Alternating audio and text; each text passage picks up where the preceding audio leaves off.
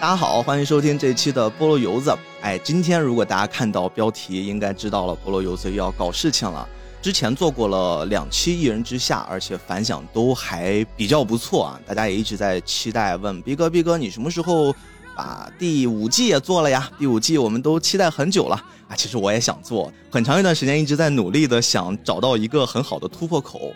然后我就为了这个事儿一直在忙碌啊，一直在奔波呀。后来终于给我解决了，一直我想要的这个人给请来了现场。既然我们作为一个普通的观众没有办法很好的去理解陈朵篇，特别是陈朵这个角色，那么我们就干脆把陈朵本人请到了现场。所以朋友们，请我们用热烈的掌声和期待欢迎我们今天的这位嘉宾。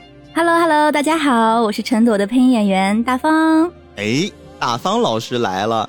大家可能有所不知呀，我在联系大方老师的过程之中，真的是无数次碰壁。大方老师是一个极度不用社交平台的人，我的什么微博呀、B 站呀，反正那网上能搜的所有的资源，我全都发了私信。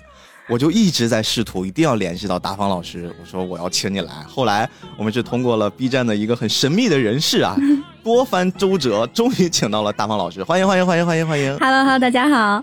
哎，你联系我的时候，我应该是后面去翻看我的微博还有 B 站什么的，我才发现你给我留言。我当时都没有 没有看到，我不知道这回事。对吧？我留言还是很真诚的吧？对对对。我是说，我是说我们这个是什么节目？我说我特别想特别想邀请你来上一下。还好，来了来了，非常感谢。可能我们这儿会有一些朋友，就是他们是属于那种特别刺儿头，说：“哎，你说这个人是陈朵，他就是陈朵呀？那怎么证明一下呢？” 好老派的套路啊！所以你是想呃让我用陈朵的声音跟大家打个招呼，是不是？那就来吧。哎，那我就用陈朵的语气跟大家说一句话。嗯。廖叔，我可以去菠萝油子吗？我想去聊聊天。不行，廖叔让他来。廖叔，廖叔说不可以，没有我的允许，你不可以，哪都不可以去。廖叔让他来哦，我真的就是感觉突然一下子整个人的气质，包括我觉得你在揣摩这个角色的形象，是不是也真的花了一些心思呀？嗯，对，其实，在录陈朵之前哦，其实我的戏路大部分的角色。都是偏比较活泼、元气，然后就是很有朝力、笑容满满那种，所以我觉得录陈朵就这两年对我的影响特别大啊？是吗？对，因为这个形象，因为这个形象，我就发现我录完陈朵之后，我接的很多的角色都慢慢的有很陈朵化，戏路被打开了。对对，就好像你突然从一个非常阳光的一个太阳底下，然后立马就到地下室的感觉。就整个人的气质啊什么的，真的会对我影响挺大的。其实说到这事儿，我也是很巧呀，我最近刚刚才把。《三体》的电视剧版补完哦，我也看了。对，我突然很惊喜的发现，你在配陈朵的那个状态的时候，其实跟年轻版的叶文洁，就是王子文老师扮演的那个阶段，就是那种感觉特别像。因为我之前也会有一些导演的经历，嗯，我会觉得真正一些情绪并不是爆发出来是最难的，而是真正让情绪给内敛起来。就是你的情绪还在，但是你又不能给它绽放出来，一直要压的，但是你还要把情绪不断的隐隐的往外去。扩散，就这个是一个特别特别难的表演方式。对，所以我在录陈朵的整个过程中，配音导演跟我沟通的时候，说的最多的一句话就是“收收收，过了过了过了 ”。对，因为就是我们会嗯习惯性的把一些情绪想展露出来，但是他说不用去展露了，你就做陈朵就好了，感受留给观众自己去回味。其实你不用去过多的去给太多东西。因为给多了，反而呢，你就是有意识的在脱离陈多了，所以后来整个状态很收、很收、很克制。其实，在网上能找到大方老师的资料是非常少的啊，原因我们刚才也说过了。但是，其实我还是找到了一些，运气挺巧的吧？因为跟大方老师一起参与这个项目的有很多老师，同时上过我们有台啊一档节目，也是在聊《一人之下》的配音前前后后的过程。嗯，我在听腾新导演在说。您的这个部分的时候，其实他用了几个很微妙的词啊。首先，他说在最开始的时候，特别是第一集，嗯，跟你引导呀，跟你一起去琢磨陈朵的这个形象的时候，其实是花费的时间比较多。但是，一旦您找到了那个陈朵的感觉之后，后面就一气呵成，就很顺了。对，一般来说第一集都是最难的。当时这个第一集应该是录了两次哦，因为我们就想精益求精，就把第一集要打磨的很好，所以第一次之后我们不满意，我们又录了一次。啊，这就是应该是第四季的第一集。对，就是陈朵的出场的第一集。啊，她的台词那场也很少，就是她跟金凤婆婆去对话嘛。她那一场其实很少，情绪起伏也不是很大。但是我们说一个人物最开始一耳朵，哎。你是不是他就定了？就大家其实也对第一场你的这个出场是你的重头戏。哎，所以说到这儿，我还是想问你另一个问题啊，这个我自己都特别好奇，因为很多时候我们说像一些特别火出圈的动画，嗯，像《一人之下》这样，它是有原著的，它是有米二老师本身的漫画的，嗯，可能在前面《一人之下》已经火了，火了之后有很大一批人，包括我们的听友啊，他们都会因为动画火了，想去看后面的剧情，开始去尝试阅读漫画。恰好又发现漫画是一个特别特别精彩的故事，特别是陈朵篇嘛，大家都说这是封神的一季。然后陈朵又作为整个这一季里面贼重要的一个形象，完全依靠他来把整个这一季的故事脉络给铺开。大家可能就会对于陈朵有各种各样的想象，一定也包括陈朵是一个什么样的性格。它是什么样的一种声音的呈现？大家都会有各种幻想。嗯，你会很担心这件事儿吗？比如说，如果我已经很努力的配这个形象了，但是假如大家不喜欢我的这个声音，或者感觉这个声音不对，我相信一定会有这样的声音嘛，对吧？大千的中国世界，总是会有这样的人。那你会怎么样去考虑当时拿捏陈朵这个形象的时候自己的一些尝试？嗯，其实这个就是要从试音的时候就开始说起了，因为陈朵的试音是很久之前就开始试的，但是当时给我发陈朵试音的时候，我并不知道陈朵是怎样的，因为当时我没有看过《一人之下》的漫画嘛，我当时只是简单理解哦，哎，这个少女挺特别的，嗯，简单的去试了，包括《一人之下》整个试音。的过程都是非常的严谨的，他会经过多轮的盲选，然后很多次的去选择。哦，所以当我会有一次导演通知我说，希望我去棚里进行二次的试音，就比较正式的再一次试音，他们要去再去多试几场戏来感受一下 整个人物。嗯，然后那一次进棚之后，我才去全面的去了解这个人物，我才知道，哦，这个人物。他太特别了，原来不单单只是说那么几句话简单的经历，他整个这个人物的走向都非常的有魅力。然后那个时候我去翻看了《一人之下》的所有的漫画，包括重补了动画的一到三季。哇，入坑了呀！对，然后补完之后，当时第一反应是很兴奋。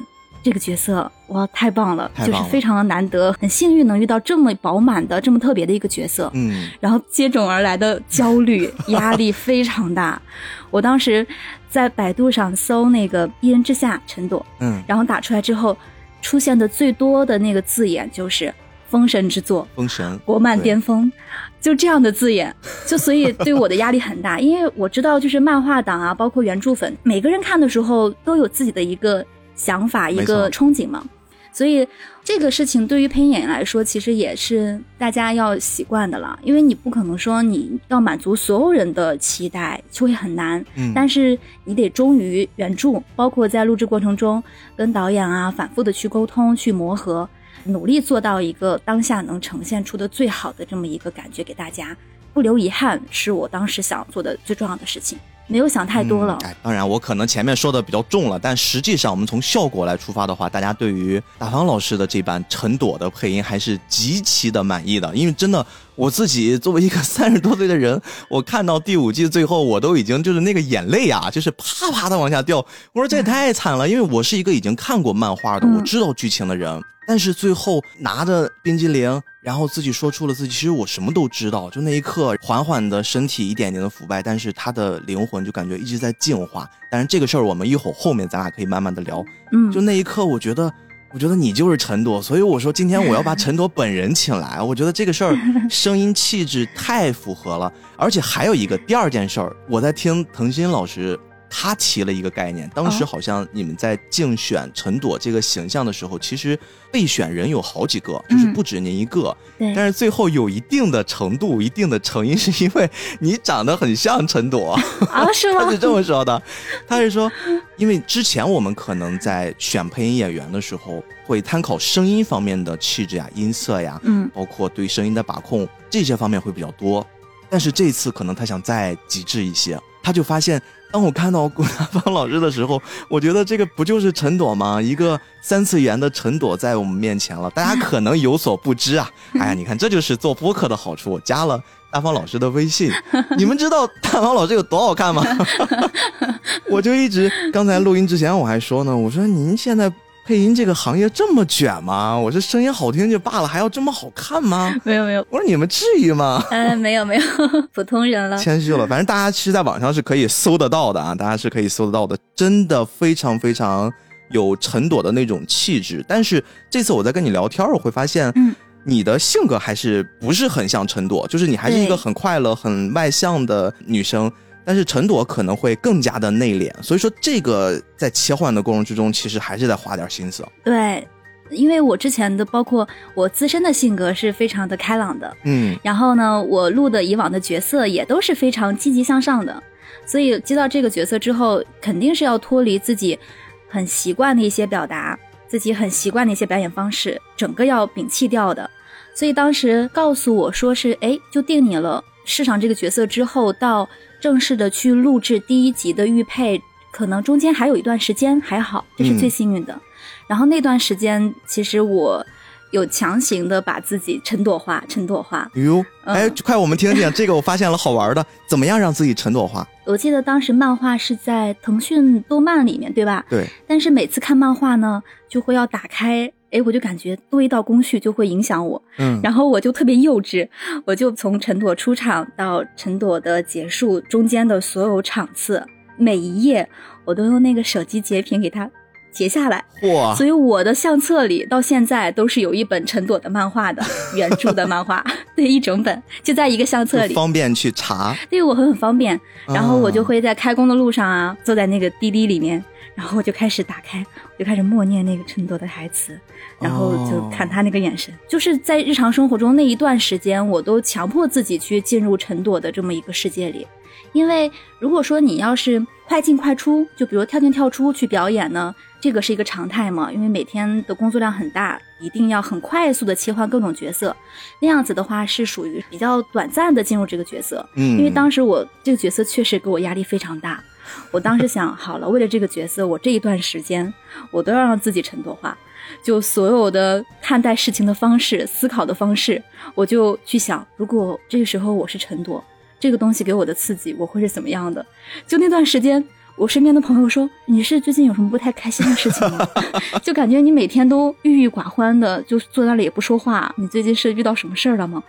我说：“嗯，没有没有。”然后心里想着：“不行不行。”我不能把自己的那个 内心解放出来，我一定要绷住，直到说录完第四季之后，我那时候才放松下来。你们第四季跟第五季是连续录的吗？不是的，不是的，应该中间也隔了蛮长时间的。哦。但录第五季之前，我就不用再去那样绷着了，因为那个时候已经非常的熟悉陈朵这个角色了，然后一想陈朵，立马就可以比较快速的进入这个角色了，就比较游刃有余了。所以第五季其实。我录的时候是更加舒服的。第四季其实压力很大，每一场戏都非常有压力。我听腾讯导演说，你第一次录陈朵第一集的时候出来，你会说：“哎呀，我从事这个配音行业这么多年，我好久没有这么紧张过了。”原来是真的，非常紧张，非常紧张，真的。我把第一集的那个每个台词就写在手机里。每天不定时的要出来去表达一遍，每天都要这样。在进棚之前，我们每天都是这样子的。然后我还有一个特别小秘密，哎，来来来，就是我在我的那个手机备忘录不是可以录音吗？嗯，我经常走在路上，然后我就。打开那个录音键，随时随地的，我就去把那一场台词再重新去说一下，然后录在我的那个录音里，都有编码。编码完之后呢，隔天我就会来反听，反听一下，因为当时录的时候是不自知的很多状态。你觉得，哎，我好像找到了，哎，又不见了，哎，这回这句话又找到了。然后到第二天的时候，或者隔很多天，我就会翻听之前的，然后去想，哦，原来这个不是这个程度，这个就有点又偏离了。哦，所以录音文档有很多很多。你好，金凤婆婆，可以跟我走一趟吗？嘿嘿，多少年了，竟然还有生人来拜访我这么个老婆子，请您务必跟我出山。我老了，哪儿也不想去。您一定要去。啊。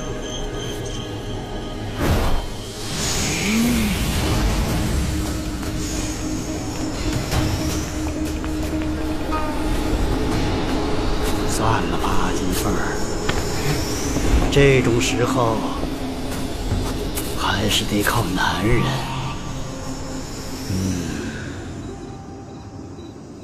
不错，星辰气清，贵人呢？老爷爷，我无所谓了。你是什么人，从哪儿来，我都不关心。只要是来麻烦金凤的。都会变成死人！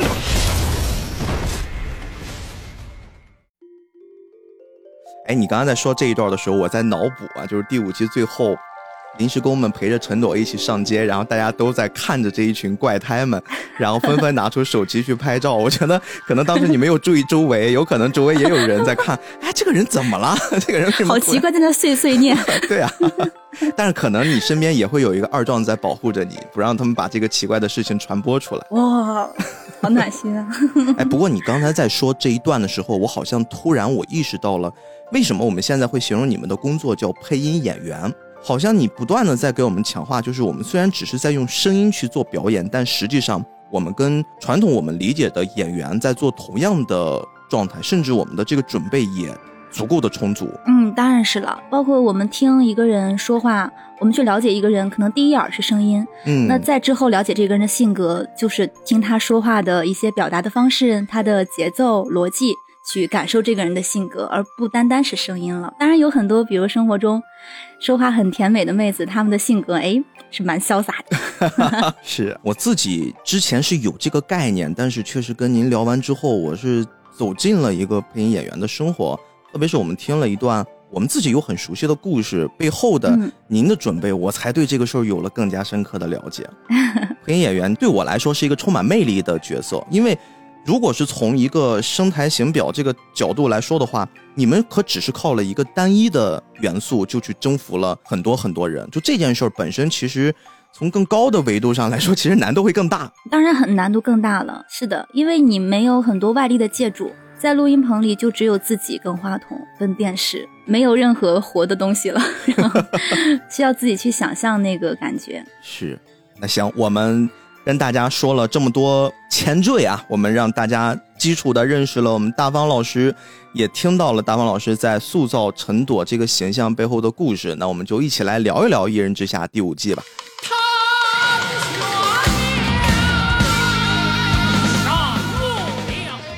《一人之下》第五季，其实，在我们这场录制之前，我还跟大方老师聊这事儿呢。我们俩就都觉得，哎，怎么《一人之下》第五季好像没有我们想象中热度那么高？大家都在聊，嗯，甚至好像第五季完结了，印象中我身边也没太有人去讨论《一人之下》怎么怎么样。因为过去，甚至到了第四季结束的时候，好像我身边的人还蛮热烈的，大家都一起在聊。哎呀，你看这个剧情，聊聊它的走向，聊聊整个这一季的感受。到了第五季就感觉还比较的平淡，嗯，是的，是的，不重要啊，就是外面的嘈嘈杂杂与我们无关啊，我们还是希望能把我们喜欢的这部作品跟大家来分享一下的。对，《一人之下》第五季对我来说，我不会把它单独当成一季来看，我还是会把第四季跟第五季连到一起，当成是一个比较完整的故事，就是陈朵篇嘛，或者说碧游村篇。在这个篇章里面，我们之前那期节目我们也聊过。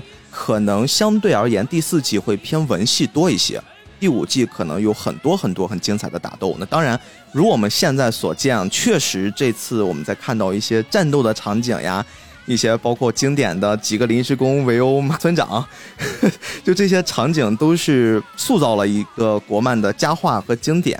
第五季目前来看的话，其实他把整个故事已经讲完整了，讲的就是陈朵最后有了自己的选择，从一个还算是比较无知的状态，慢慢的有了自己的想法，就类似意识觉醒的这种状态，嗯然后配合着张楚岚同学的一些计谋和大家的齐力配合，终于把碧游村的这个危机给铲除，把炉子给砸了，然后把陈朵给救了出来。其实所谓的救，更多的像是大家在陪着陈朵走完了他人生最后的道路，这也是他最后的选择。所以大方老师，你也是看完了作品，甚至你比我们更多人早看完了作品，嗯，然后你又看过漫画，你觉得整个动画的这个呈现还 OK 吗？嗯，当然是非常精彩的了，尤其他一些关键场次的把握还是很到位的。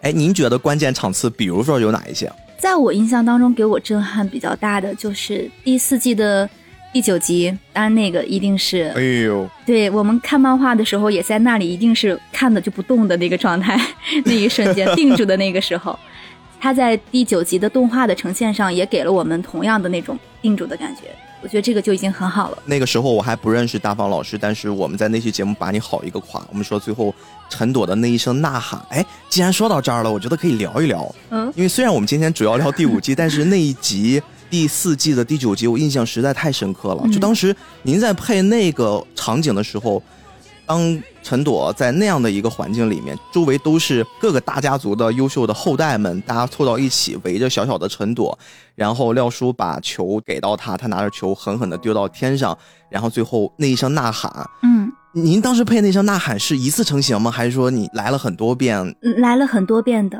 当时那个是来了很多遍的。哦当然说那个肯定不是单声的一声呐喊那么简单，因为他前面那场戏的铺垫还是非常的丰富的。嗯嗯，他从看到那么多跟他自己印象中的同类在做不一样的事情，但是好像并没有受到惩罚。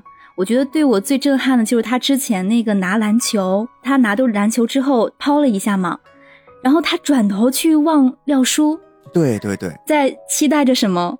那个时候哇，很震撼。然后发现并没有发生他意料之中的惩罚的时候，他又再次抛，一次次尝试，看到自己的极限，我能做什么？我现在做到什么样，你们才会对我进行惩罚？但你们却没有。在抛之前的那一瞬间，他才意识到。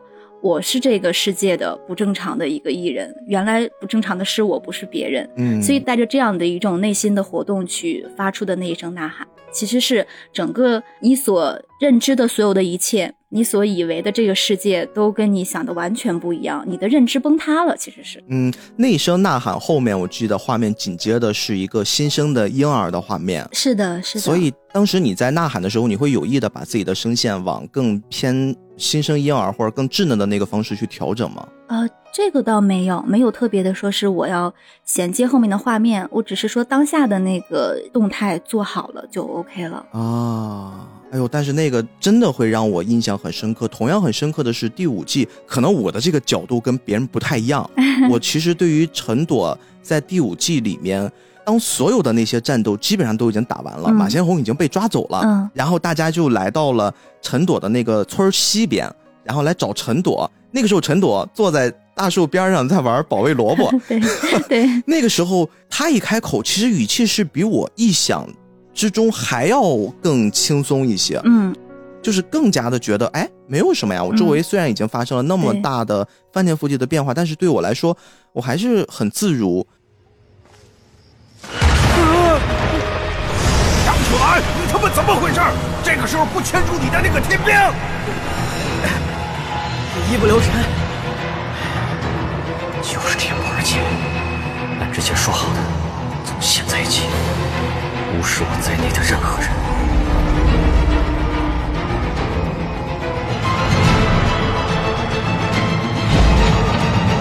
啊！别冲动，别！啊啊啊！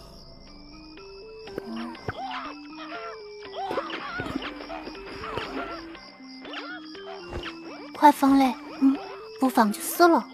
放雷？哪里有雷？卖，花钱卖。我没有钱啊。没钱就撕了。嗯，呃，呃，陈朵，你在这里到底在做什么？就是那种状态，是你们当时特意有去强调我们要以什么样的方式配音，还是说那是你自己对于当时那个环境的判断？嗯，那一场戏，呃，他那样比较轻松自如的方式说出来的话，是符合他当下的心境的，因为对他来说，他已经做出了选择，他已经想好了，从他坐到大树下那一刻，离开村子，远离这场争分的那一刻，他已经把他后面所有要做的事情都已经想得很明白了。所以这个时候他不需要去过多解释什么，他是很坦然的。所以其实那个状态，其实就在我们观众的视角里面。你比如我刚刚看完了一场非常精彩的大混战，嗯，然后踢里哐当的打完之后，突然静了下来。这个静可不只是环境音在静，不只是那个氛围感在静，包括陈朵一张口，你就感觉好安静呀。这个女孩子好像格外的让人心疼，就是她跟周围的人有那么一些不一样。对，这也是这个角色的魅力。她好像不属于这个世界。哎，您说这个特别对，因为你看《一人之下》，我们知道最开始的时候，米二老师要给这部作品起的名字要叫“艺人”，嗯就是不一样的那个艺人。对，后来因为好像是名字版权问题，没有拿下这个名字，改成的是“一人之下”，嗯一二三四的那个“一”。但是整个这个故事其实脉络，不管是第一季、第二季，还是后面的三四五季。它其实一直在强调的是，在这个世界上是存在的这么一些跟普通人不一样的，我们称之为艺人的这么一个类型，嗯然后会把它分到了各种各样的，呃，这个学派行业上。比如说，如果你是一个经常走着走路就会死人的，那么你可能是一个艺人；你可能比如说肌肉身体素质跟别人不一样，你是一个艺人。嗯，各种纬度都有。但是好像在第四和第五季，就是陈朵篇之前，我们对于艺人的理解是，真的就是天赋异禀，嗯，真的是异于常人的那种异。是的。他们每个人都有一些特殊的能力，或者是说招式吧。我们能看得见的异，对对对，能看得见的异。但是好像到了陈朵篇，你说陈朵她有一些招式什么，她也有，嗯她有自己，比如说利用这个蛊毒去做一些融合自己的身体特征的战斗，嗯她也可以利用这些我们所谓的肉眼可见的异。但是陈朵其实真正表现出来的那个异，反倒不是那些我们直接肉眼能看得到的，而是整个这个人在大环境中的格格不入。是的，是的，因为他的经历实在太特殊了，所以当时我拿到这个角色去观看他的时候，首先去理解这个人物，然后去走进他，然后才能去成为他嘛。嗯所以当理解这是第一步，也是最难的。其实很多事情，包括我觉得米儿老师在这个剧作中的意义，很多时候都是观点上、认知上的意义。哎，对对对对，他并不是说身体体格上啊一些变异的东西，他其实就是说，当你你的观点和另外一个观点不一样的时候，你如何看待这种差异？你能否接受它？当你超出你认知范围之后，因为生活中我们也会这样啊，大家每个人都有自己的想法，完整的一个看事情的方式，嗯。但肯定是不一样。大家在一起讨论的时候，你能够接受别人的不同，并且尊重他们，这个就是一个成年人比较成熟的表现吧。是，所以整个第四季、第五季之所以封神，我会换了另外一个视角，我会觉得可能米二老师所描绘的这个世界，从这一步开始完全打开了，嗯而且他打的更大，不再是我们只是通过一些啊、呃少年热血漫的方式去表现了一部作品的不一样，而是它更走心。我在真正看到陈朵的故事的时候，我会感觉这是一部给成年人的礼物，对，它不是一个简单的，好像是我为了满足一些喜欢看动漫的人，然后大家能看到一部还比较优质的作品，不是这么简单了。因为它里面每一个角色，咱们一直在聊陈朵，其实我们会看到，除了陈朵之外，第四季、第五季会多了很多新的角色嘛，嗯包括几个临时工，我们之前聊过，包括马村长，嗯。再包括你比如说在哪儿都通董事会那边也多了很多很多新的角色，对，就是每一个角色，他们都不是一个单一的形态。我是一个猛汉啊，我是一个高冷的少年，他不是这么简单。对，你像我们现在去除陈朵之后，去除了主角儿宝儿跟楚岚啊，去掉了他们之外，我们看到其他的这些角色，他都是一个很复杂的、很立体的。但是我们每个人生活不都是立体的吗？是的，我们每个人的生活其实都是充满了复杂性。很多人都说，哎，你你今天说的这个话跟你昨天不一样了，你初心变了，你这个人怎么这么善变？嗯但是我们有没有想过，其实这个东西可能才是属于我们最真实的那个样子，因为你不断的在接收这个世界从外到内给你带来的那些信息，对，你那些信息是会影响到你的，当然它会影响到你的嗯判断。是的，如果我今天做的这个决定，比如说我希望陈朵能听从我的安排，但是到了明天我们再看这个故事的时候，我们看到陈朵可能你自己做的这个选择，你最后选择了死，好像是一个不错的结局。嗯，但是又过了一段时间，我们又开始从另外的角度，我们如果有了女儿，就跟老孟一样，看到一个跟自己女儿差不多大的人，我又会特别心疼老孟，又会觉得他的这个视角好像也是在看待整个这个故事发生。老孟也是一个很痛苦的角色。是的，是的。所以它里面的每一个角色其实没有什么主角配角之分，每一个人都好完整、好丰满，对对对，包括里面的十二上根器，哎对，每一个人都就是你很能理解他为什么这样做，很能让你共情。刚才说到这个十二上根器的时候，有一些人会比较在意有一场战斗啊。肖自在我们 这个肖大哥有一场战斗，其实，在漫画里面是大家期待已久的，就是啊，跟赵老师的对抗，赵老师，对对，赵归真 这场战斗是因为可能在我们中国人画的漫画里面很少见的那种极度暴力血腥的场景啊。我们说羊蝎子嘛，嗯 但是这个羊蝎子在漫画里面其实也做了很多次的改版。一开始最早那版米二老师画的就是非常的真实啊，嗯确实很血腥、很惊悚。后来给调整到了变成一个很 Q 的 感觉，像是一个橡皮糖一样。再到后面，连橡皮糖上都打上了马赛克，然后大家就开始期待，说在这个《一人之下》第五季这个部分，我们动画组会用什么样的方式表现？嗯，哎，后来发现，动画组就一直试图啊，真的是能感觉出，想尽了各种办法要把这个镜头给毙掉。对，是的。但他最后的呈现出的结果还是很好，对对对对对能感受到那个东西就够了。对，这就是漫画二次改编的这个魅力嘛。嗯，包括他的这个道具其实也起到了剧情推进作用。当肖自在拎着他的那个 羊蝎子出来的时候，你会看到本身在马村长周围的他的那些兄弟们啊，都要誓死的为马村长战斗到底。但是当真正看到了所谓的恐怖、绝望和这些不要命的临时工的时候，他们还是就乌鸦的一下子就散掉了。其实它是对于剧情有一个比较重要的推进作用。但是可能如果你只是看动画，你不看漫画，大家会有一些疑惑，就是为什么肖自在要那么在意我们这个赵老师啊？这个赵老师到底做了什么样的恶事儿，才会导致肖自在一定要坚持我要除掉你？就别的我都可以妥协，我都可以配合你们组织的命令，但是只有这个赵归真，我是一定要给他处决，用最残忍的手段给他干掉。这块儿我给大家稍微做一个补充啊，赵归真其实在漫画里面有这么一个小的桥段，大家看到他后来变身了之后啊，身体上出现了很多的眼睛、脸，其实那些背后是有故事的。因为这个赵归真呀，他曾经用七名童男童女修炼这个茅山邪术，就导致了这七个无辜的孩子因为他的一些贪念，然后失去了性命。所以这个事儿被肖大哥给知道了，他觉得这个东西是不能忍的，他才说无论如何我一定要把赵归真给你干掉。他是背后在漫画里面其实还有一个相对更加真实的残忍的背景描述，但是这个部分在动画里面给去掉了。其实我们也能理解啊，嗯毕竟动画它辐射的面会更多一些，不能那么赤裸裸的把这个部分给暴露出来。这个部分我们就先把赵归真这个单独拎出来给大家做一个补充。嗯刚才大方老师提到了，在碧游村篇的时候，每一个人其实都是很丰满的，都是多面化、立体化的。还有一个人，我其实是还挺感兴趣的，就是也是算是这一季里面剧情的主要推动者吧。我们的马先红马村长，嗯大方老师对于马村长这个形象你是怎么看的？啊，这个人怎么说呢首？先他很帅，是吧？那是肯定的。他，哎呀，他真的是太丰富了，真的很有趣。我觉得哎，你会用有趣来形容他？会啊，我就觉得这个人真的挺有趣的。嗯，因为他的想法在不了解的时候，觉得啊，怎么会有这样的人？他在想什么？想世界灭亡吗？他一个人是偏执己见，以为自己是神吗？嗯，就会有这样的想法。但后面越看越看，觉得包括他做的一些事情，说，哦，他这么做好像对他来说，他也只能这样做了，他还能怎么样呢？嗯，对他的想法、他的认知来说也没有错呀，但他却没有能力去承担这个进阶的后果。哎，对他来说，他当时想的是要帮助他们的，他的出发点好像你就觉得他是善的，但你说他是真的在善吗？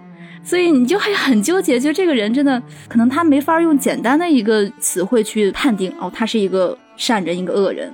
或他是一个内心有魔的人，但他所做的事情，我觉得是符合逻辑的，是合理的。就是我觉得这样的人，如果真的存在的话，很正常啊。哎，对你说的这个很正常，其实反倒把我们从一个虚拟的世界揪回了一个真实的世界。我们的真实世界里面其实有非常非常多的马先红。嗯马，先红其实提倡的是有教无类嘛，包括他自己也给自己定义为是新截教。为什么他是新截教呢？因为过去孔子，我们孔老先生他都没有办法实现的那些所谓的天下大同、嗯有教无类，他自己想试图以自己相对来说吧，他也是肉体凡胎嘛。即便他是一个很不一样的艺人了，但是跟我们的先祖他们比起来，还是有一定差距的。但是马先红，我们必须要结合他小时候的成长经历来看。马先红小时候，其实米尔老师也给他做了不小的儿时的回忆铺垫。他从小就是一个跟生活环境有那么一些不一样的孩子。嗯他自己说，他在爷爷制作的那些手工制品上吧，能看到一些不一样的光。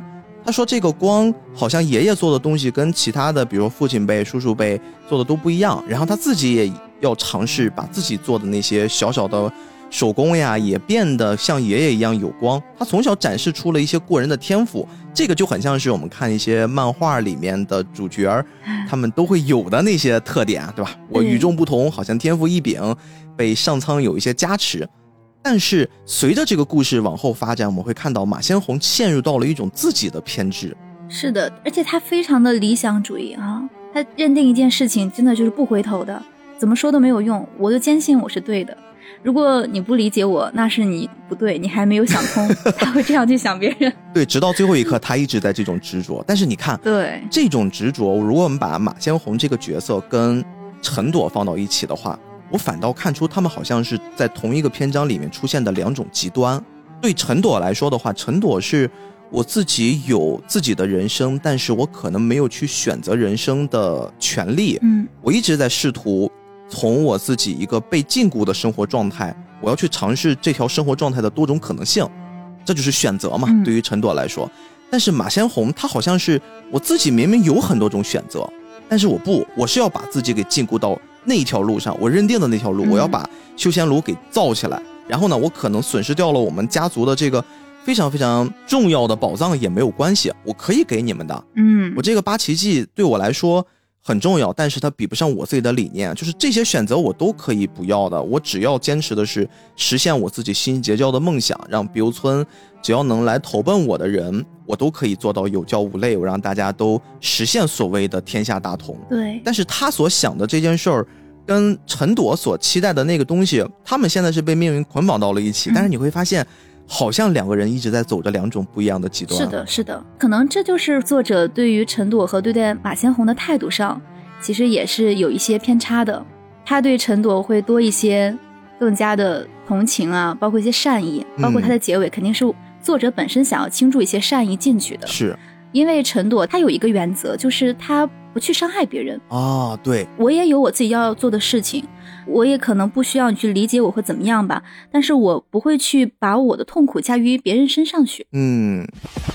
哥的炉子碎了，哥的心碎了，理由的上上下下都是哥在罩着。管是管住管修炼，都是关照到的。哪怕有人说是哥输，哥也认了。哥痛心疾首，咬牙切齿。哥看到了你们不争气的样子，我要含恨而死。想到现在人心居然能够坏到这个样子，你们、你们还有你们，难道在座的各位都没有责任吗？良心都不会痛吗？们长进，可是你们呢？一颗坚持的村子烧完了，哥美丽的梦想也碎完了，哥做好的如花都炸完了，就连哥的炉子都被人打烂了。我的炉子，高级炉子，宝贝的炉子，神奇书记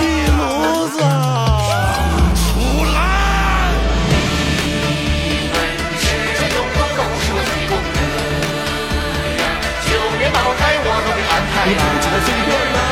我是好生的款待呀。强调了我的忠诚，我可都没说啥。你们说是奔着那陈朵来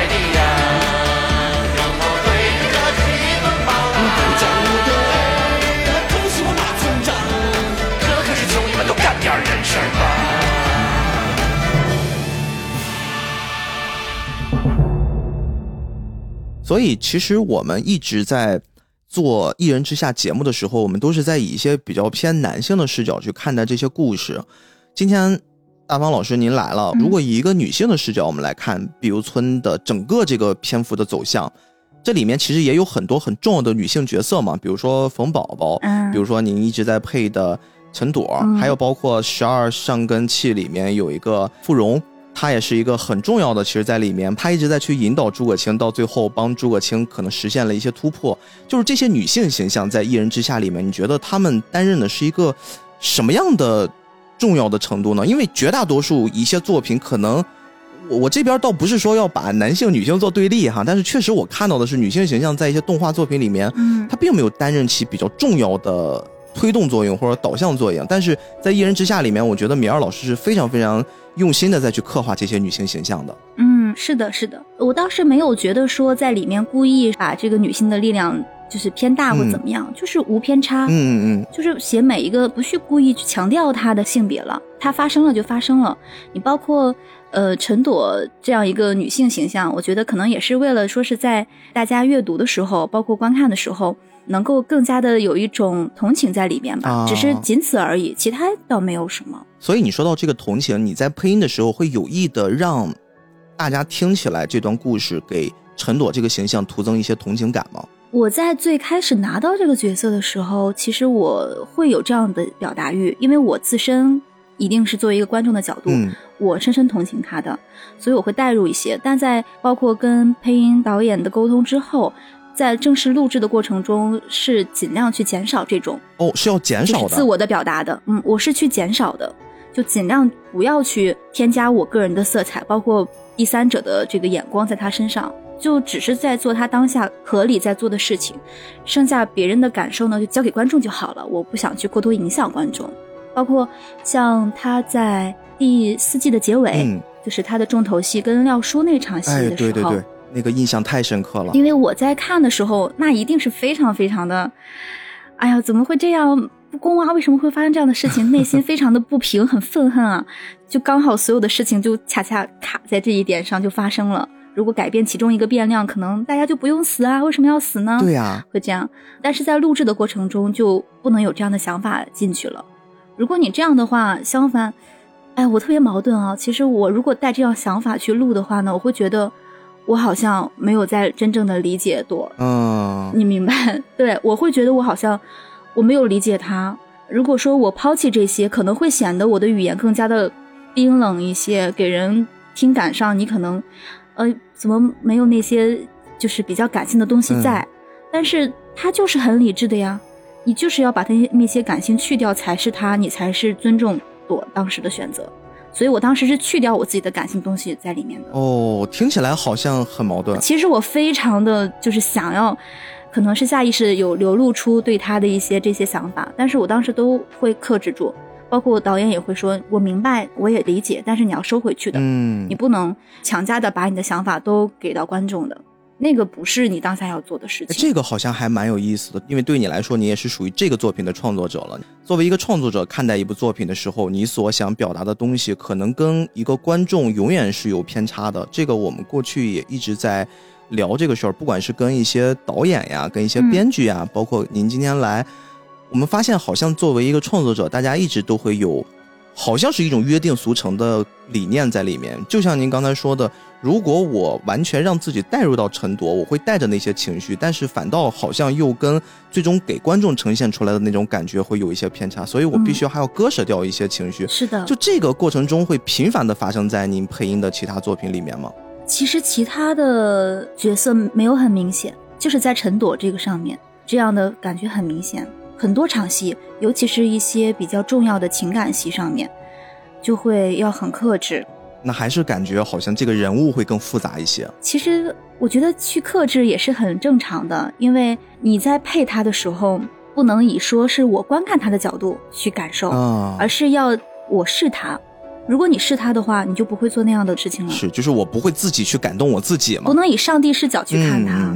所以我们觉得，最后如果观众同情他，观众觉得不理解他，都是观众自己的权利。嗯嗯，那是观众观看一个剧，他最爽的地方其实就是他自己的想法嘛。嗯如果你过多的给他的话，那他看这个戏可能就没有很多意思了。嗯，所以顺便我们说到第五季最后的那个部分，也就是说陈朵的生命走到终结的那个部分，那个部分应该也是您在整个这次完成这个形象的塑造最终的高光时刻吧。嗯陈朵选择了让他身边的这群同事啊，他们在作品里面 叫同事，一起陪着他走到街上，他们一起逛着街、散着步。陈朵用自己的方式去选择自己想去哪儿、想去玩什么、嗯想吃冰激凌。哎呀，那个桥段我至今都觉得真的是太心疼了。她一个人，一个非常瘦弱的小女孩，那个时候蛊毒对她的身体已经造成了不小的侵蚀了。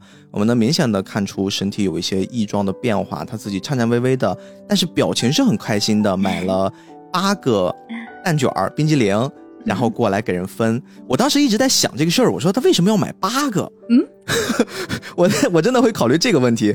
我说为什么会会买八个？我当时想，呢我数了数啊，你看周围临时工嘛，一共有冯宝宝、肖自在、老孟，嗯然后球、黑管儿。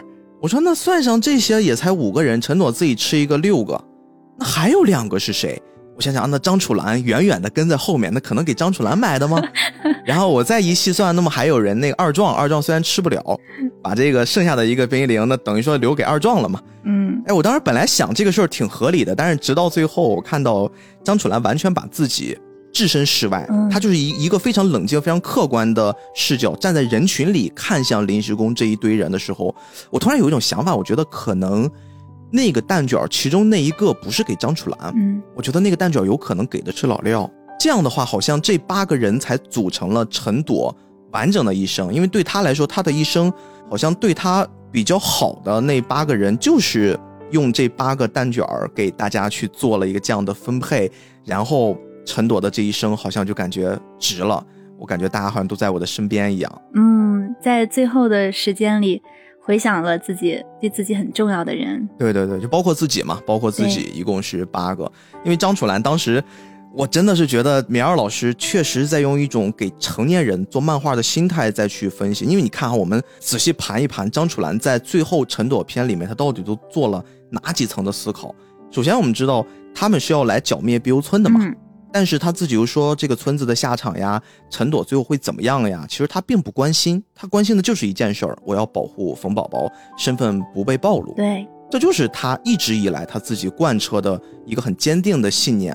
他为了这件事儿呢，他把整个这套计划其实做了很多层很严谨的一个排兵布阵，当然也有他的幸运在里面。你看，第一层是张楚岚，他先是察觉到了廖忠给陈朵的这一切，他即便给了他所有的爱呀、包容呀，但是唯独好像在陈朵恢复了人类需求之后，没有给他自己能选择的生活嘛。这个也是在第四季结束的时候，诸葛青提示他，他才意识到的，才有了第五季的那些布局。嗯然后借助这一层呢，他往下再走，张楚岚又察觉到了临时工之一的老孟对于陈朵有一些特殊的感情，因为其他人大家一开始都是觉得这是接了一个任务，我们其中有一个临时工把他的监护人给干掉了，那我们其实是要去解决后事的。对本来大家是这种需求，但是后来当张楚岚看到老孟好像对陈朵有别样的感情，他甚至可以一定程度上去违抗命令，也要去保护陈朵的时候，甚至其他的临时工在他有了这样的请求，他们还同意了。嗯所以他就会快速的想到说，如果有一天啊，冯宝宝如果也成为他们其中一个比较重要的同伴或者同事伙伴，有没有可能也会有一个老孟站出来，也会说服大家，然后去保护一下冯宝宝？这是他当时想到的第二层。嗯然后你看，再往下想，就是这个越来越厉害了。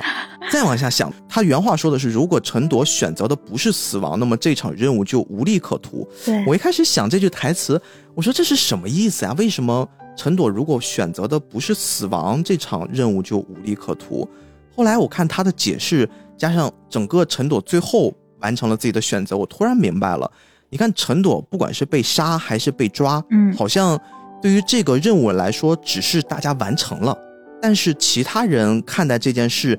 也就像是他们过去做的可能成百上千个任务一样那么普通，我们做完这个，接着就有下一个，嗯他们没有办法将自己跟这件事情的当事人做一个深度的捆绑。对，而如果我们通过一些方式让陈朵跟临时工们统一了一个战线，并且见证了他的死亡之后，对，一起见证他的死亡，嗯然后好像我们这个身份就突然不一样了，因为过去他们执行任务从来不会把他们跟任务的这个对象做一个紧密的捆绑的，是的，是的，所以他就想到了这一层，这是第三层了。嗯，那怎么能做到这一切？他继续开始做，他说：“那我就让我自己来充当坏人，就是我们内部先分出几股势力。嗯如果我们都是站在一起的，那么陈朵很可能就是一个坏人，或者说我们就一起来对抗马村长。我们把这些都对抗完了之后，那我们其实还是各自为战，还是独立的。但是如果我们在这个内部，我们一个紧密的小团体里面，我自己站在一个坏人的角度，其他人你们就可以被迫的因为有我的存在，然后来抱团儿。那么整个你们这个关系结构就非常的紧密了。嗯，所以他才会在后面提出，老孟一直在那句话说不出来，就是你可以选择的，你可以回去，或者你选择那个死，他是说不出来的。张楚岚就会站出来说，你还可以选择死。就即便这个事说出来，大家都很痛苦，嗯老孟会特别的痛恨，你怎么可以说出来？但是张楚岚他是用这样的一套思考逻辑来决定，陈朵选择死的这件事儿是非常非常重要的。对我，觉得这个东西就特别高级。是的，是的，所以这一季，包括这个也是楚岚的高光时刻。嗯这个人物真的极致了，这两季表现的。对对对，所以就是因为他这一套思考逻辑一出来之后，我知道了，陈朵买的那个蛋卷一定不是给他的，一定是给老孟留的。挖这么大坑，还想吃我的蛋卷？对你这还想吃老娘的蛋卷？哎，但是你在配最后那一段的时候，我不知道你是怎么理解这个形象的。他自己明明已经到了生命的终点了，嗯他自己明明已经得到了自己想要的生活了，虽然这个时间不多啊，可能只有最后的那一两个小时的时间嘛。嗯然后他拿到了那个蛋卷，他自己也觉得那个蛋卷很好吃。对你说他为什么他不去让自己就所谓的人生得意须尽欢那个尽欢，他没有这么做，而是他选择了克制，继续克制。他选择了我吃一口就好，因为我如果再吃的话，我会压制不住体内的那个蛊毒，可能会释放出来。你是怎么看待陈朵最后的这步选择的？我觉得特别善良啊。那个时候你觉得这个女孩这么好，这么善良。当然，她不吃蛋卷，一个是说她身体上接受不了嘛，嗯再一个说她可能会想到，如果我放任自己为所欲为的话，可能会给别人带来伤害的。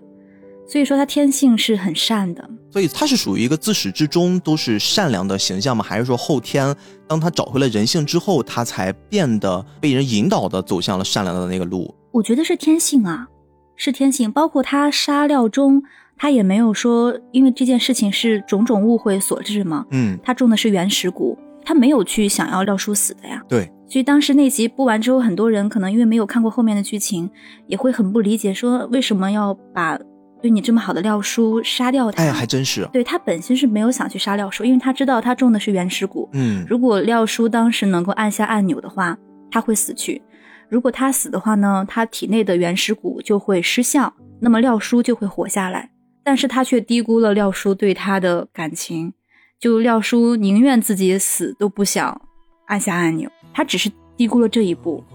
哎，我看您对这个部分其实有特殊的自己的情感。我们在上一次聊到这一段的时候，我们是从几个很男性的视角哈、嗯我们自己去抿出来了一种关系。我跟你说说，你看你自己会不会有别的角度？呃，是说他的三问吗？对三问，他先是廖叔我不回去了，第一问问的是廖叔让我走吧，第二问是那跟我一起走吧，最后说那这样吧，廖叔送我走。我们抿出了三层关系，一层关系是父子之间的那种关系，啊第二层是战友之间的那层关系，第三个好像就是一种恋人的关系，就是陈朵长大了。嗯好像他们之间会有一些就是很微妙的，可能少女那种情愫给萌发了的那种状态，就是我们之前是有这种三种感觉。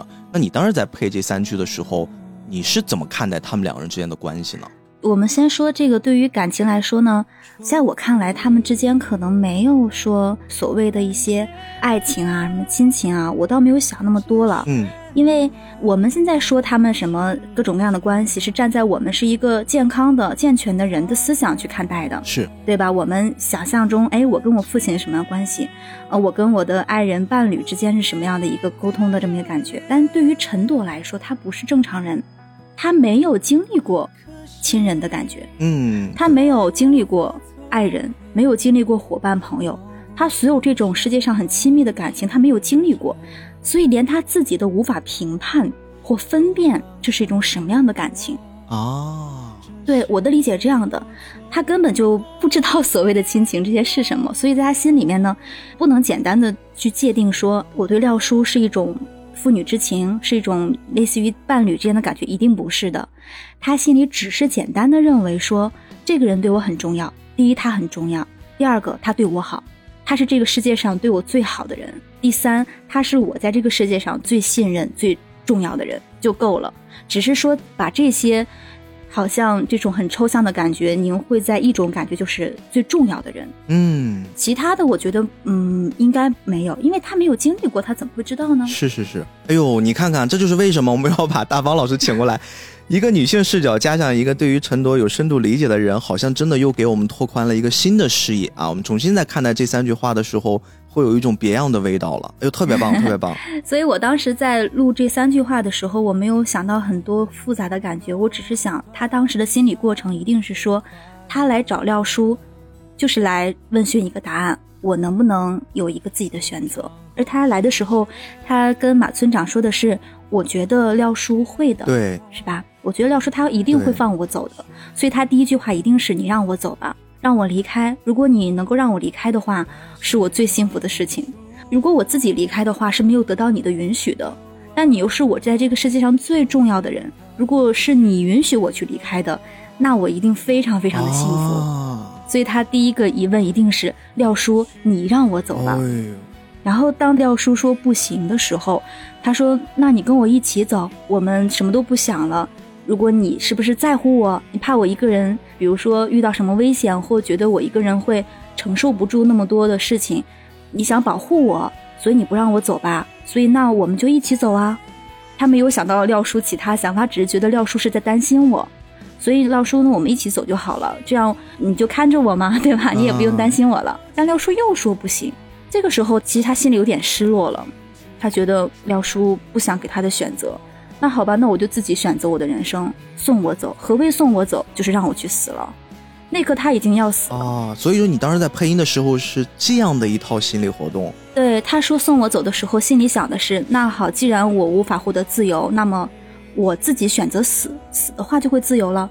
那廖叔，你能不能按下按钮送我走？他当时想让廖叔按下按钮送他走的。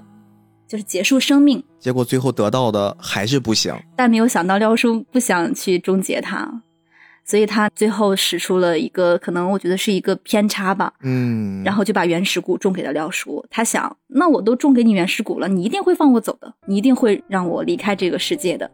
但只是低估了廖叔对他的爱。廖叔身上有一股中国传统家长的那种深沉的爱与，就特别厚重，是就像父母对待我们一样啊。啊，你这样做不对的，我是为你好啊，你不理解。所以碧游村的这个故事真的只能发生在中国这片土地上。是的，你放到了任何 西方的国家，我觉得可能一个西方的观众看待这个剧情的时候，他不理解，理解到这一他 get 不到。我们看的时候就非常对廖叔有极大的对对对对对同情感，是是。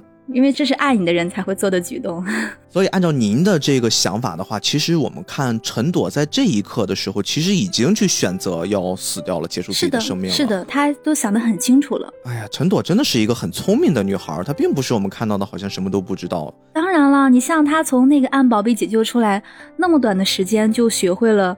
表达语言，包括融入那个人类的正常生活，她是一个各方面能力非常强的这么一个姑娘。对你，包括最后吃冰激凌的时候，跟老孟说的最后的那一番话，嗯，哇，突然就感觉这个女孩真的是这个世界不配拥有她，并不是陈朵不配在这个世界上，她自己过去的那些遭遇让我们感觉很惋惜。我觉得是这个世界，如果陈朵有一个平凡的人生，可能这个世界也会糟蹋她。这个世界会有很多很多，我觉得很复杂的东西。可能会有一些很肮脏的那些瞬间，会让这个女孩变得这个世界对不起她。我突然会有这种感觉。对，因为你看最后一个画面，当时录音的时候，有一个她。望向橱窗，嗯嗯嗯，就抬头，然后看到那个橱窗里有很漂亮的衣服的时候，嗯，那一瞬间突然就想啊，如果这是一个平行时空该多好啊！如果这个时候，对吧？这是我看到的这一集是平行时空的陈朵，此刻那太好了。对，一个普普通通的小姑娘，自己去穿上自己漂亮的衣服，嗯，是的，交一个男朋友，然后快快乐乐的生活。我觉得，哎呀，这个可能是我们想象中一个比较美好的。Happy ending 的结局，但是这个结局确实相比起米二老师给我们构建的这个比较残忍的结局，会缺少了一些力量，但是这个力量又很振聋发聩。最后，陈朵在整个身体都被侵蚀了，变得焦黑，瘫软在地上的时候，我们会看到他自己眼中的那个画面变成了最美的样子，包括他自己也是一个最美的状态。是的，而且那个画面还很有意思，他是最后奔向的是廖叔，以及我没看错的话，应该是他在药仙会药仙会认识的那些同伴们。是的，就这两组人给他们凑到了一起，我还觉得蛮好奇的，为什么他看到的是药仙会的那些小伙伴们，但是训练他们的是廖叔呢？因为我的理解，对于陈朵来说，她从救出暗宝之后的那个世界，她是融入不进去的，因为各方面原因。她其实对她来说，她舒适的世界反而是当时那个黑暗的药仙会。哦，对对对，她在那个里面是自在的，因为一切都是按照她理解的在发生，嗯，她只需要执行命令就够了，其他不用想，不用去判断，不用去感受。嗯其实那个世界是适合她的，但是那个世界又很残忍，所以呢，在她理想的世界中，她想在药仙会还是那些同伴，但是唯一不同的是教员变成廖叔，那就一切都完美了，嗯鸡皮疙瘩起来了。他一定可以生活的很自如。是是是，就像张楚岚说的，其实肉体上的一些痛苦，陈朵早就已经适应了。包括他身边的那些小伙伴，对他来说，那是陪着他一起成长的那些人。即便在我们上帝视角来看的话，这个就像是在养蛊一嗯样，他们是在自相残杀，他们是在接受一些非人的待遇。但是陈朵，他在那个环境里面，可能最后他生命终结的那一刻，看到的是廖叔，就像你说的。唯一不同的是，廖叔站在那个地方去陪着他的和他的小伙伴，然后他会特别安心的、快步的跑过去。对他，他那样一一跳一跳的冲过去，然后笑一下，然后一盘腿，特别轻松。他盘腿之后，那个表情非常的淡然，对对对对是吧？非常的就是自如的微笑的坐在那里，就很舒适。有一种期待已久的感觉，好像我回家了，那个才是真正的 了对让他可以解脱的环境。是的，哎呦，所以那个时候你说他身体死了，那他的灵魂得到了重生，嗯，所以他这块这一集其实挺有意思的。它的结尾对应的是第四季的，我们说那个高光时刻，第四季他那一声篮球之后的啼哭。嗯，对，那个篮球的那个啼哭是说他的整个世界是从原来黑暗到了好像我们说的一个人类的觉醒，哎对，然后在最后的这个时刻呢，反而哎回去了。又身体死掉了，但灵魂又重生了。是，所以很多人在对陈铎死后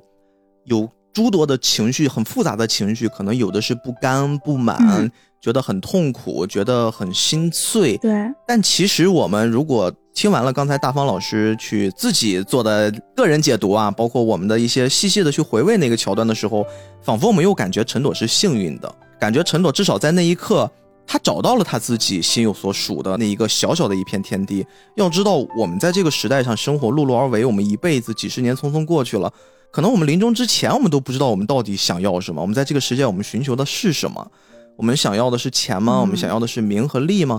有时候我们真正达到了那一刻的时候，你会发现，好像这也不是我想要的。我永远会有一个比我此刻更强烈的欲望，在一个我目前触手不可及的那个地方。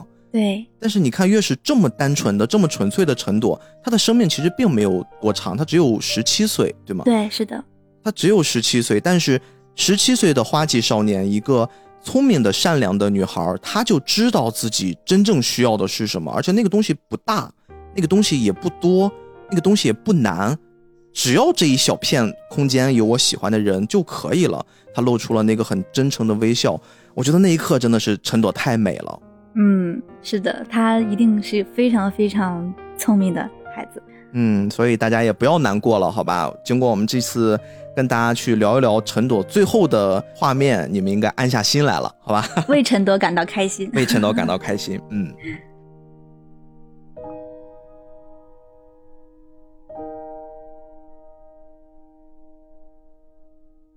那我们接下来再聊一些脱离了这些作品之外的东西吧。嗯，我们再说回我们这个肖哥啊，最后陈朵离开了这个世界，他突然变得更佛系了。嗯这个佛系不是我们说的那个啥都不管那个佛系啊，而是他真正的好像回到了他自己本职工作，他读了一段经文，送了陈朵最后一程。对，是的，是的，这个经文还真让我查到了是什么意思。哎呦，大费周章。我跟你说说啊，这个经文其实是很有意思的，你们可以仔细结合陈朵的这一生去品一品这个经文。嗯。一切众生为解脱者，性事无定，恶习结业，善习结果，为善为恶，诸境二生，轮转五道，暂无休息，动经尘劫，迷惑障碍，如鱼游网，将是长有，脱入暂出，又复早往。已是等辈，吾当忧年。如既必是往愿，累劫众事，广度罪辈，无复何虑。这段文字它是源自于佛经的《地藏经》《阎浮众生业惑》里面的一小段儿。它大概说的意思呢是，所有未解脱的众生，因为他们的性识不定，有恶习结业，有善习结果，所以在不断的为善和为恶过程之中，不断的轮回五道之中，没有办法得到真正的休息。嗯他们被迷惑障难所困，就如同呢鱼游入了网中那个样子，被束缚在了轮回里面，所以没有办法解脱。当时那一段其实描绘的是这样的一个背景，嗯。然后呢，这段文字其实是在佛教的思想里面有一个很重要的内容，它强调的是人应该在生命中不断的去寻求善，以便避免轮回的苦难，来表达了佛陀对于众生的关心和慈悲。这个部分其实就印证了刚才大方老师对于陈朵的这个理解是完全准确的，因为你刚才一直在强调陈朵是一个很善良的姑娘，而且她嗯。不是后天有了人性才给他塑造了这个真善美，他是天生的就是一个非常非常善良的孩子。正是因为他是善的，所以当萧四仔在朗读这段经文的时候，他就说，只有人在去恶为善这个过程之中，把这个善的部分不断的给提炼出来，你才能从轮回五道之中给解脱出来。嗯强调了人们生活中不断去追求善，避免轮回的苦难。嗯你看，其实这块儿是完全匹配的嗯，而且呢，萧自在在里面最后的部分说了两句话，这两句话呢，我们从字面意思上其实是比较难读懂的，它有些晦涩，分别是累劫众事，广度罪辈啊。这个我看我读起来都非常的绕口啊。但是这句话是什么意思呢？它其实是在告诫啊，人们要广度众生，解救众生，并重申了佛陀的誓言和愿望，同时也在提醒人们呀，要对此深切忧念，关注和了解众生的处境，并为他们的解脱而努力。其实你结合萧自在在做这件事的举动，你会发现这两句话把萧自在这个形象也给立住了。嗯我们前面一直在说萧自在是一个怪人，是一个很疯狂的人。包括第五季，我看到我们在后期，当萧自在有自己独角戏的时候，会给他放起了一个好像是巴赫的，是吧？一段很优美的、很古典的音乐，然后对，优雅的贵族对，给我一种汉尼拔的感觉。啊，然后呢，他就是有一种嗯那种特别变态的优雅，就会把这个角色通过观众的理解带入到了另一个极端，就是这个人好像是一个完全跟佛教没有什么关系的异类，他好像就是不是我们想象中那种我佛慈悲的状态。但其实通过最后这一段，我们看到肖自在也是一个很立体的人，他也是一个一体两面的人，他有他自己无法控制的心魔的那种疯狂和癫狂，但同时，其实当他面对这个世界真善美的时候，他依然可以放下心中的那些邪念，他自己重新变成一个，就是我们所谓的他的本职工作，然后去为善良的人朗诵经文。包括他为什么要把很讨厌的赵老师给除掉，也是因为他嫉恶如仇呀，嗯他无法接受这样的一个人怎么能去迫害那些小孩子呢？嗯所以他才要去痛恨的去杀掉他。这一小段儿很短的部分，就会让整个这些人物的形象都变得丰盈了起来。对对，所以其实你们配音棚里面经常会，大家进入到各自配音状态的时候，也会产生一些比较有意思的瞬间。比如说，有的人可能出不来了，或者有的人会进入到一个角色，跟你们在现实生活中对话，是吧？呃，还好吧。一般就是如果说触碰之后的对话，可能都是大家比较娱乐的。对，如果真的陷入了，可能就会一个人沉默了。把视角来移的再更泛化一点啊。嗯我们其实一直在聊的都是碧游村，包括主角团，对，然后一些有名有姓的人。其实我们还可以把视角放到在碧游村里面那些可能都叫不出名字来的，但是依然有他们的存在的空间的那些慕名而来的加入了马村长阵营的所谓的普通人吧。嗯他们通过马村长的修仙炉。获得了异于常人的能力，而且注意哦，是短时间获得的，就是所谓的一步登天。球也评价这些人嘛，说一步登天的后果就是丧失真实感。嗯哎，其实这个部分，当我在看到的时候，我还是挺有感触的，因为在我们生活里面，你会发现现在咱们的生活节奏会越来越快，我们就不断的在追求效率，我们好像生活里面都变成了效率优先。嗯你要在规定的时间里面给你列一个 deadline，然后在 deadline 里面都说嘛，deadline 是第一生产力，然后我们都会速率都提的特别快。但是好像碧游村通过这一个小小的部分，反倒在让我们看到了这个时代逆着的那股力量，就是有些东西你真的急不来。马村长他的表现，他虽然想给他的这些村民们塑造的都是，哎呀，你们快快的从我这儿就能得到超人天赋异禀的能力，但是你别忘了，马村长从小他去塑造，他打磨自己的技艺，在他的爷爷的注视之下，嗯，他是一个特别特别耐得下心子，我们所谓的那种匠人精神。我是一点一点的去打磨我那个东西。他跟他爷爷说，我这个东西如果打磨不出跟爷爷一样的光，我是不会停止的。嗯他其实这个部分是一个特别矛盾的，就是有的人会追求效率，但是其实你会发现，真正有能力的那些人，他们反倒都是一步一个脚印，一点一点的去塑造出自己的可能的理想、梦想等等。对对，就他们很专注了，他能够坚持一件事情。嗯，所以这件事儿在您的生活里面是不是也是一个？我不知道哈，因为对于配音演员这个行业来说，我是相对陌生的。嗯，在这个行业里面，是不是也是需要大量的积累，还是说这个行业是一个比较吃天赋的行业？嗯，有天赋当然会更好一些了，但是我觉得其实这个行业属于是工匠的行业吧。哎，工匠的行业，对，是需要是一点一点的，慢慢的精进自己的业务这样的一个行业。当然有天赋，一定是你迈的步子比别人要快一些，嗯可能你开悟的这个时间要早一些。但是如果你一步一步来的话呢，你还是会有自己绽放那一天的。嗯，所以我们经常就是说，大家现在确实节奏也很快嘛，然后包括我们在工作中也会说，哎呀，最近我就感觉状态很不对啊，我就感觉我最近录什么都有点偏差什么样的，大家就会说慢慢来啊，没关系啊，只要你在录就好了。这句话就很暖心，就只要你在录就好了，你就一天一天，今天录，明天录，录五年，录十年，录二十年，只要你在录，在做这个事情，你就会得到你想要的就好了。不用在乎今天这一当下你所得到的是什么。我感觉你这句话也是在鼓励我们，我们做播客的也是真的就是只要在坚持录就好了。有时候我们也很难把握每一期节目大家的喜好，你是不是会喜欢？但是坚持录总会慢慢的让人看到你，慢慢的人喜欢你。我觉得这个事儿确实对于我们来说也蛮重要的。是，可能做任何事情都是这样吧。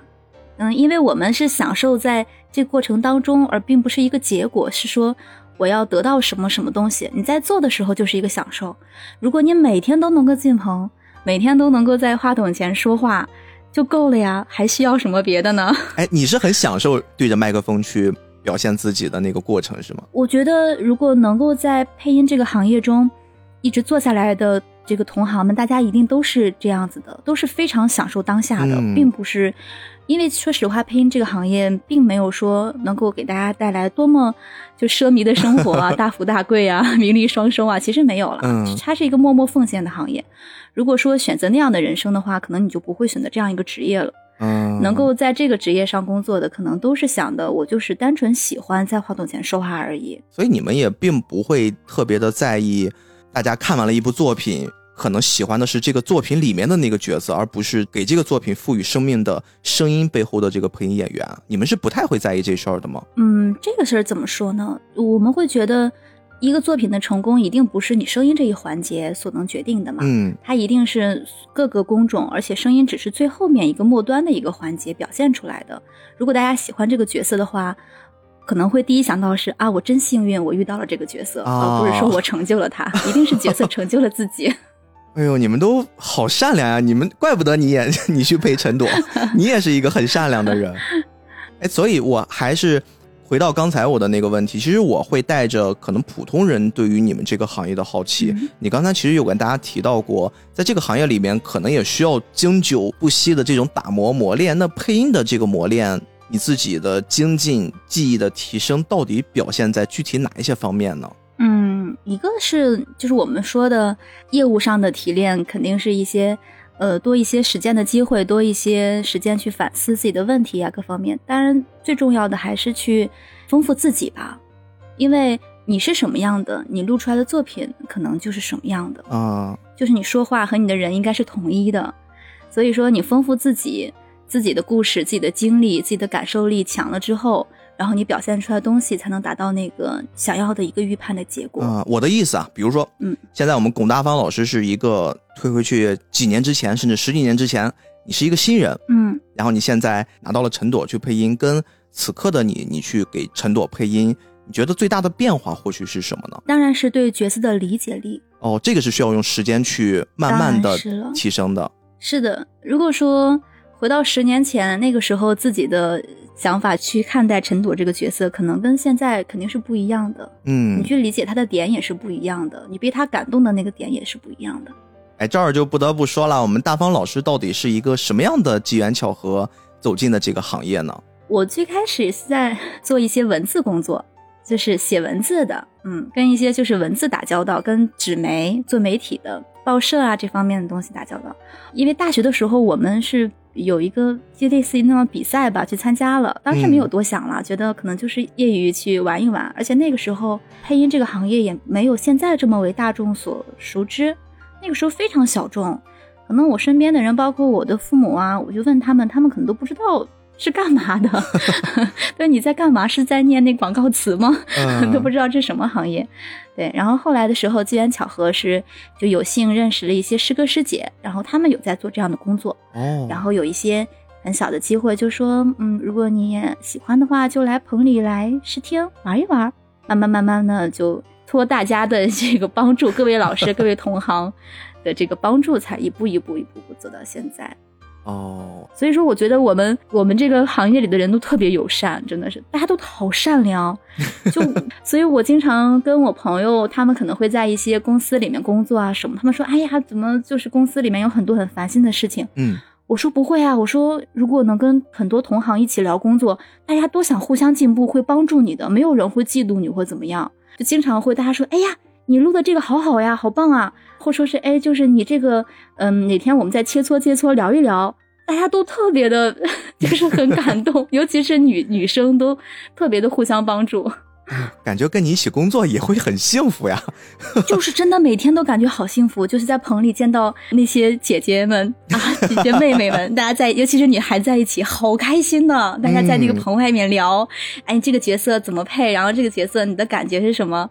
就很幸福，觉得很就一群好姐妹。哦，能 听得出来，你现在就已经开始展露出幸福了。对，所以嗯，就靠大家的帮助才走到现在，都是。你现在已经属于这个行业之中的一员了。那我们说一个对于动画行业来说大家比较关注的问题啊，就是我们中国的动画在配音的这个领域上，我们跟日本的差距到底是什么呀？这个话题我稍微再补充两句啊，因为我自己的体验其实是分了几个阶段的。因为可能最早我对于配音这个行业就不只是动漫了，就是我说配音这个行业，呃，我们这代人最早就是那些译制片嘛，就是当时中央八台就那种，一听就是很有特点的那种配音。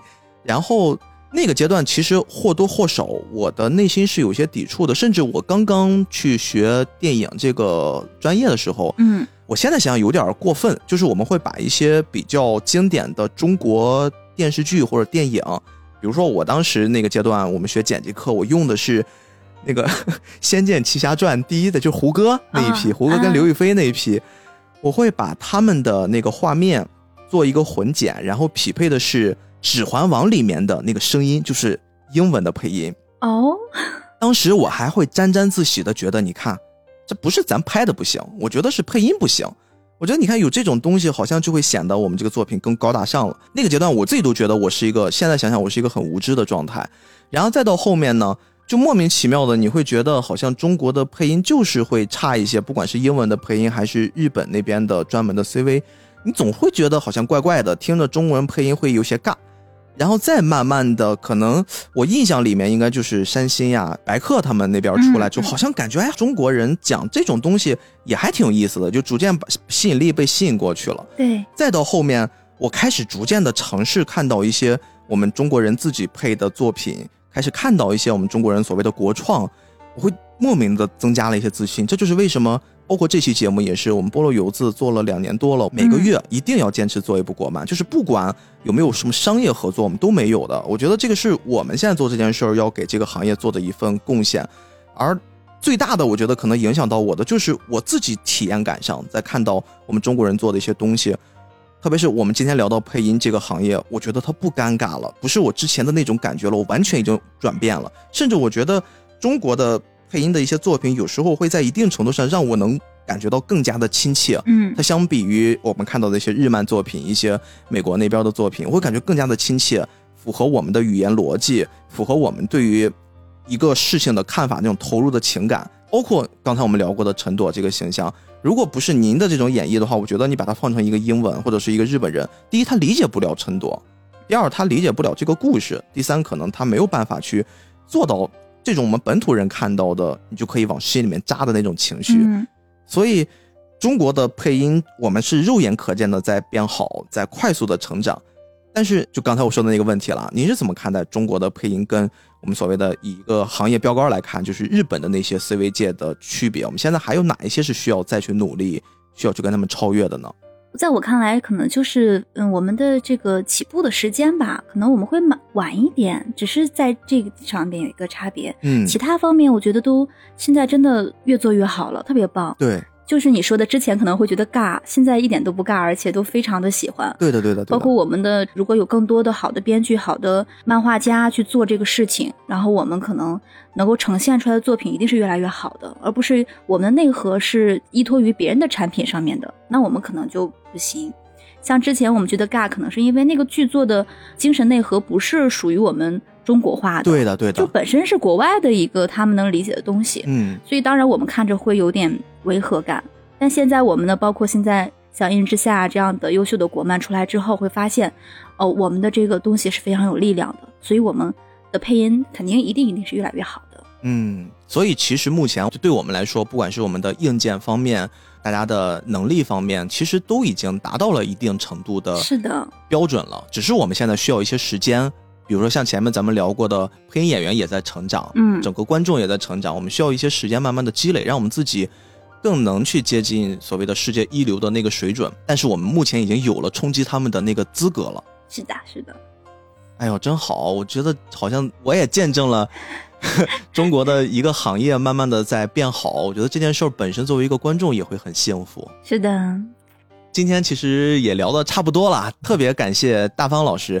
我觉得有一些抱歉的是，我们的重点并没有完全围绕大方老师的生平呀，大方老师的工作过程呀，我们还是一起拉着一个特别喜欢的配音演员去聊了一个我们共同都喜欢的角色和这个角色背后的故事。嗯，呃，不知道大家对于这期节目有什么样的感受？但是呢，我们今天还是要给菠萝有字的听众一点福利的。大方老师也应该知道，在过去《一人之下五》完结的时候，大家都在看到了陈朵的那个很悲惨的结局，嗯，大家会产生了莫名其妙的心疼，然后大家会纷纷的呀送上了自己的对于陈朵的美好的祝福。嗯，我们这儿呢想跟大家玩一个跨时空的小游戏。今天本身就已经很梦幻了，我们请到了陈朵本人嘛，大方老师来做客。那大家现在可以听到这儿按一下暂停，然后呢，你们到评论区去留下你们对于整个《一人之下》第五季看完之后，对于这个可爱的、令人心疼的小妹妹陈朵的一些祝福，你们可以先敲下来。然后接下来呢，你们会听到一段特别特别神奇的，好像是跨越了时间和空间之外的一段美妙的声音。或许他们会让你们的心情再次掀起波澜，亦或者是平静。那感谢你的时间啊，我们非常非常开心的今天能请到我们特别特别喜欢的配音演员龚大方老师。那我们今天的节目就到这儿。嗯，好的，期待以后再跟大家相遇啦。好，那我们就有机会再把大方老师和他的新作品跟大家见面的时候，我们再请大方老师来。那我们大家就再见啦。嗯，拜拜。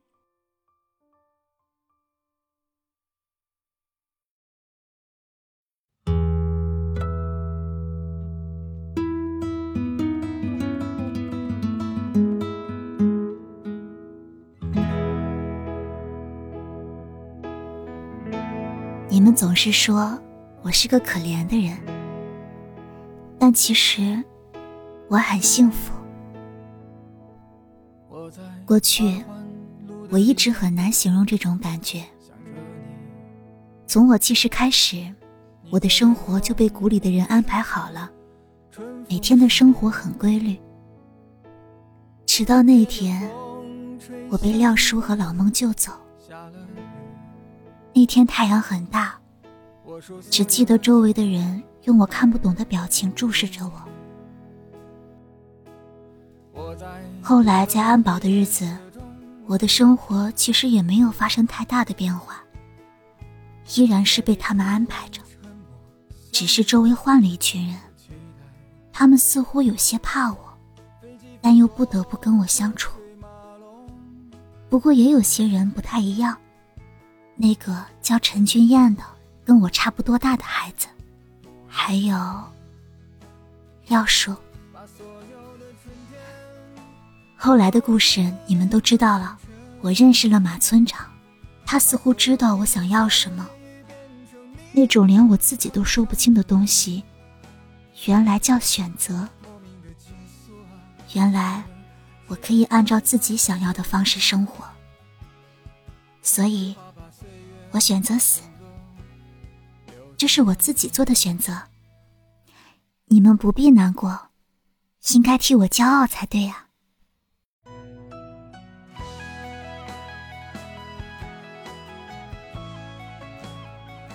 公司派来的人还答应陪我逛街，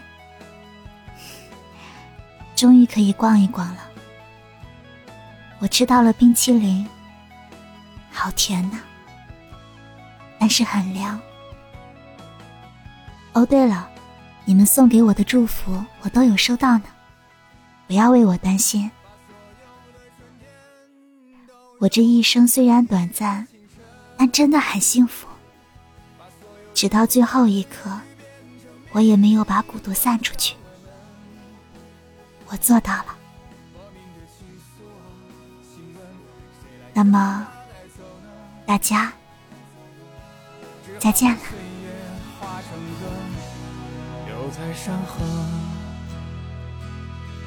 我在二环路的里边想着你，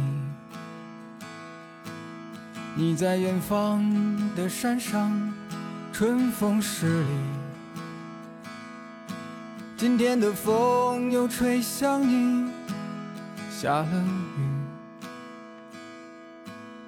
我说，所有的酒都不如你。